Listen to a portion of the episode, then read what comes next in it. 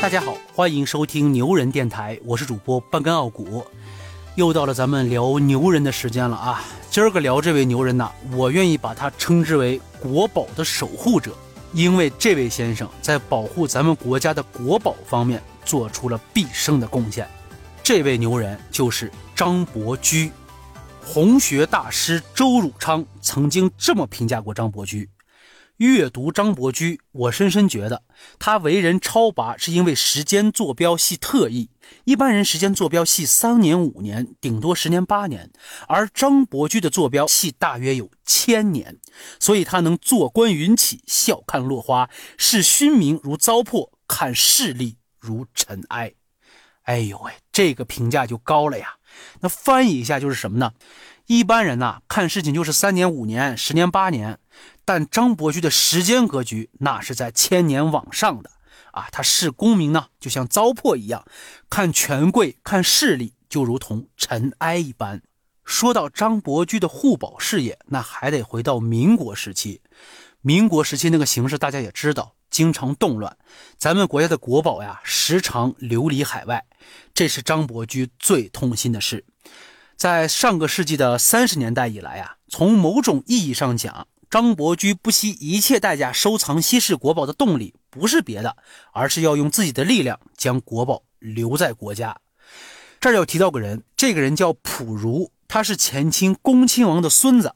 一九零八年的时候呢，和溥仪同时入宫甄选皇帝，溥仪当了皇帝嘛。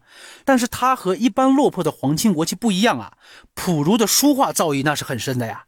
他和张大千齐名，时称南张北溥。除此之外呢，溥儒还是当时收藏界的大家呀，手里藏着不少宫中流出来的稀世珍宝。但遗憾的是，对待这些珍宝，溥儒的操守不高。需要用钱的时候啊，他只看价格，从来不问买主。《照夜白图》是唐家大画家韩干的代表作呀，画中描绘的是唐玄宗李隆基的坐骑照夜白。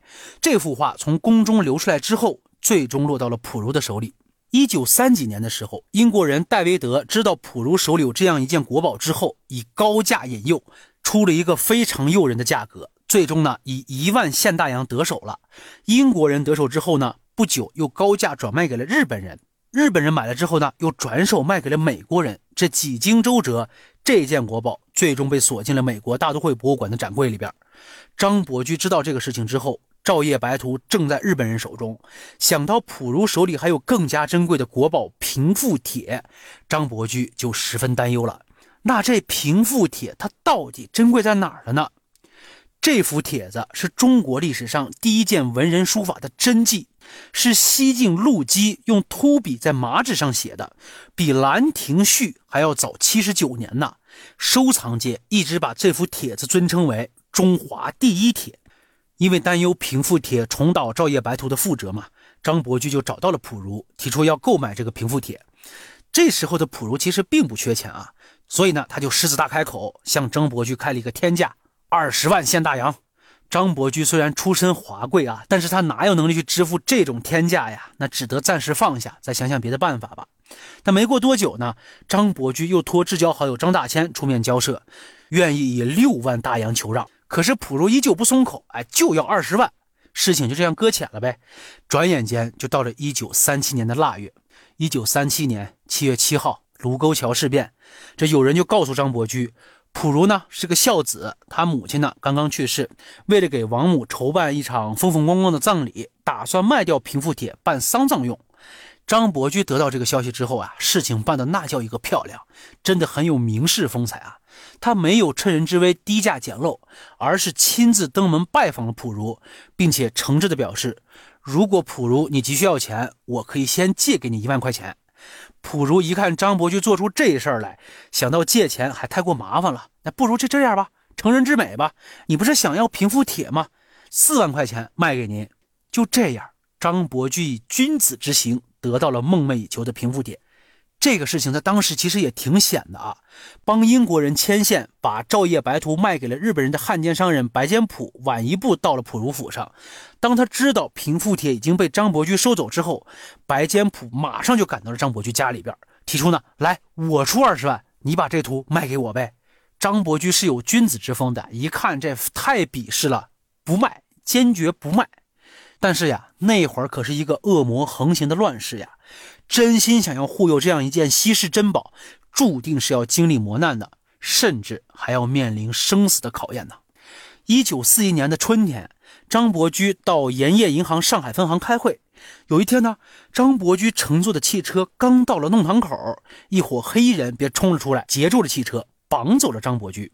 这伙黑衣人不是普通的绑匪，而是臭名昭著的汪伪七十六号汉奸特务。伪装成绑匪的汉奸特务知道张家有钱，张伯驹手中呢还有价值连城的稀世珍宝，于是就向张伯驹的妻子潘素提出了三百万的赎金，否则呢我就撕票了。这时候的张家。大部分的钱财早就用在了字画收藏上，想要筹集三百万的巨款，那只有一条路可走，卖掉一部分字画珍宝。这就是张伯驹最担心的事情了。他为了让潘素明白自己的心计，张伯驹向绑匪提出了一个要求，就一定要见夫人一面，否则就绝食而死。这起初绑匪他是不答应的，但是呢，张伯驹一连绝食了好几天，他已经昏迷不醒了，只好呢妥协接受了。张伯驹见到潘素之后，丝毫不顾自己的安危，一再说：“平复帖重若生命，如果变卖了这个帖子，不幸又流亡到海外，即便他得救了，她也将心如枯槁，生不如死。”潘素是懂她丈夫的嘛，她让张伯驹放心，一定会守住平复帖的。在和绑匪拉锯战的期间呀，果然有人来劝潘素了：“救人要紧呐，就不如就将这个平复帖拿出来卖个好价钱，也能尽快的筹齐赎金呐。”潘素不卑不亢地说：“我不会为救丈夫去卖平复帖，没有人比我更了解伯驹。我已经想过了，假如救不了丈夫，我认命，大不了和他一块九泉之下相会。”这绑匪一看从潘素手中逼出平复帖已经没有可能了，转而呢就开始一味的求财。张伯驹呀，这是因为大义才受苦受难的呀，这意志呀就变得越来越坚强。绑匪他害怕竹篮打水一场空啊，只好就一再让步，最后呢答应。只要给我四十根金条，我就放人。但是对于潘素来说，这四十根金条也不是个小数目呀。关于潘素筹钱救丈夫这一块，那坊间呢也是传的绘声绘色呀。说潘素变卖了自己的翡翠大戒指、金锁片、金链子、金镯子，这才凑够了四十根金条。其实呀。为了支持丈夫收藏，潘素其实已经没有太贵重的东西了。首饰虽然卖了一些，但是离四十根金条还差得很远啊。最后还是变卖了盐业银行的股票和项城老家的房产，才凑够了赎金。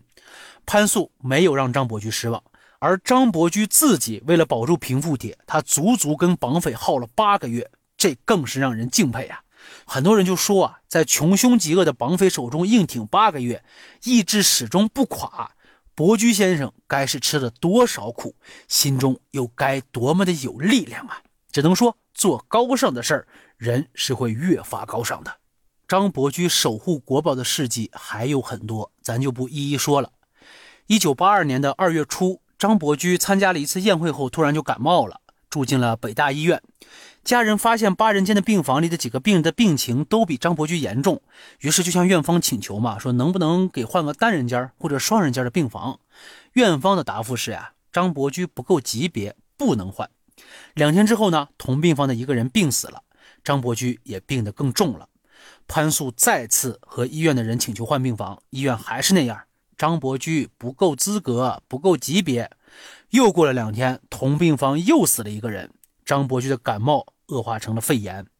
二月二十六号，已经多日不能进食，仅靠输液维持生命的张伯驹，终于挥别了八十五载的春秋，寂寞的走了。